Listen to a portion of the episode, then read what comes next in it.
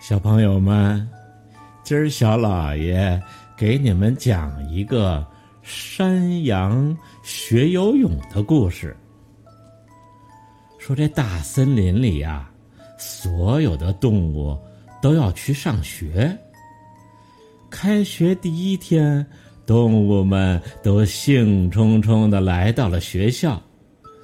大家坐在板凳上，既兴奋又好奇。老师念课程表的时候，同学们叽叽喳喳的议论个不停。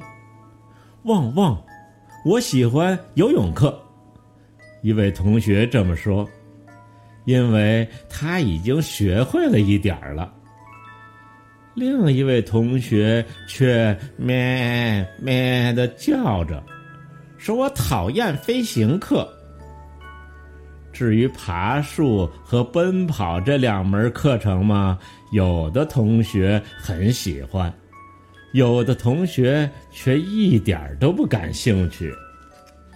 开始上课了，第一节是游泳课。鸭子开心极了，要知道啊，这可是游泳健将。快要下课的时候。大家进行了一场游泳比赛，鸭子第一个冲到了终点，连企鹅老师都比不过它。嘎嘎嘎嘎，鸭子得意的叫着，一摇一摆的去上下一节课了。什么课呀？爬树课。爬树课上，小马非常努力。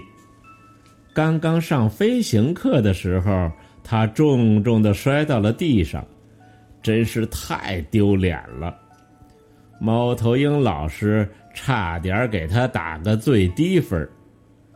从这儿以后啊，他不得不参加飞行补习班了。爬树课一开始，星星老师就认真的教给大家爬树的要领。要先用胳膊，再用腿。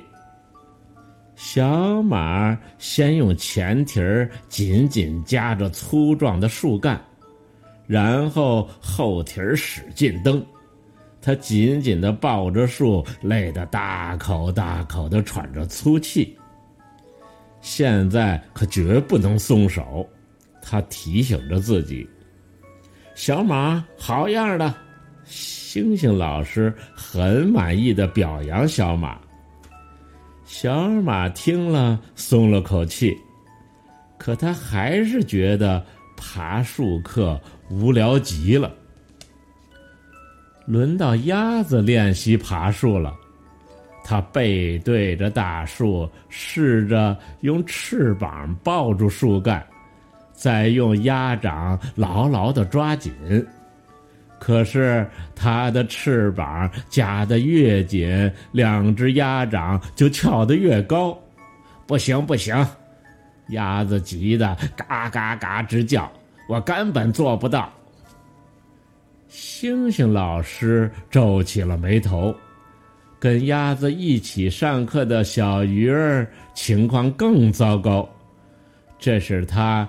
第八次想要用嘴吸住那树干了，可是啊，他又扑通的一声摔在了地上。星星老师耸了耸肩说：“这样的学生简直是无可救药了。”但是小鱼儿很走运，就在星星老师。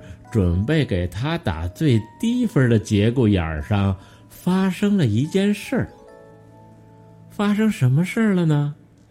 下次小老爷接着给你们讲山羊学游泳的故事。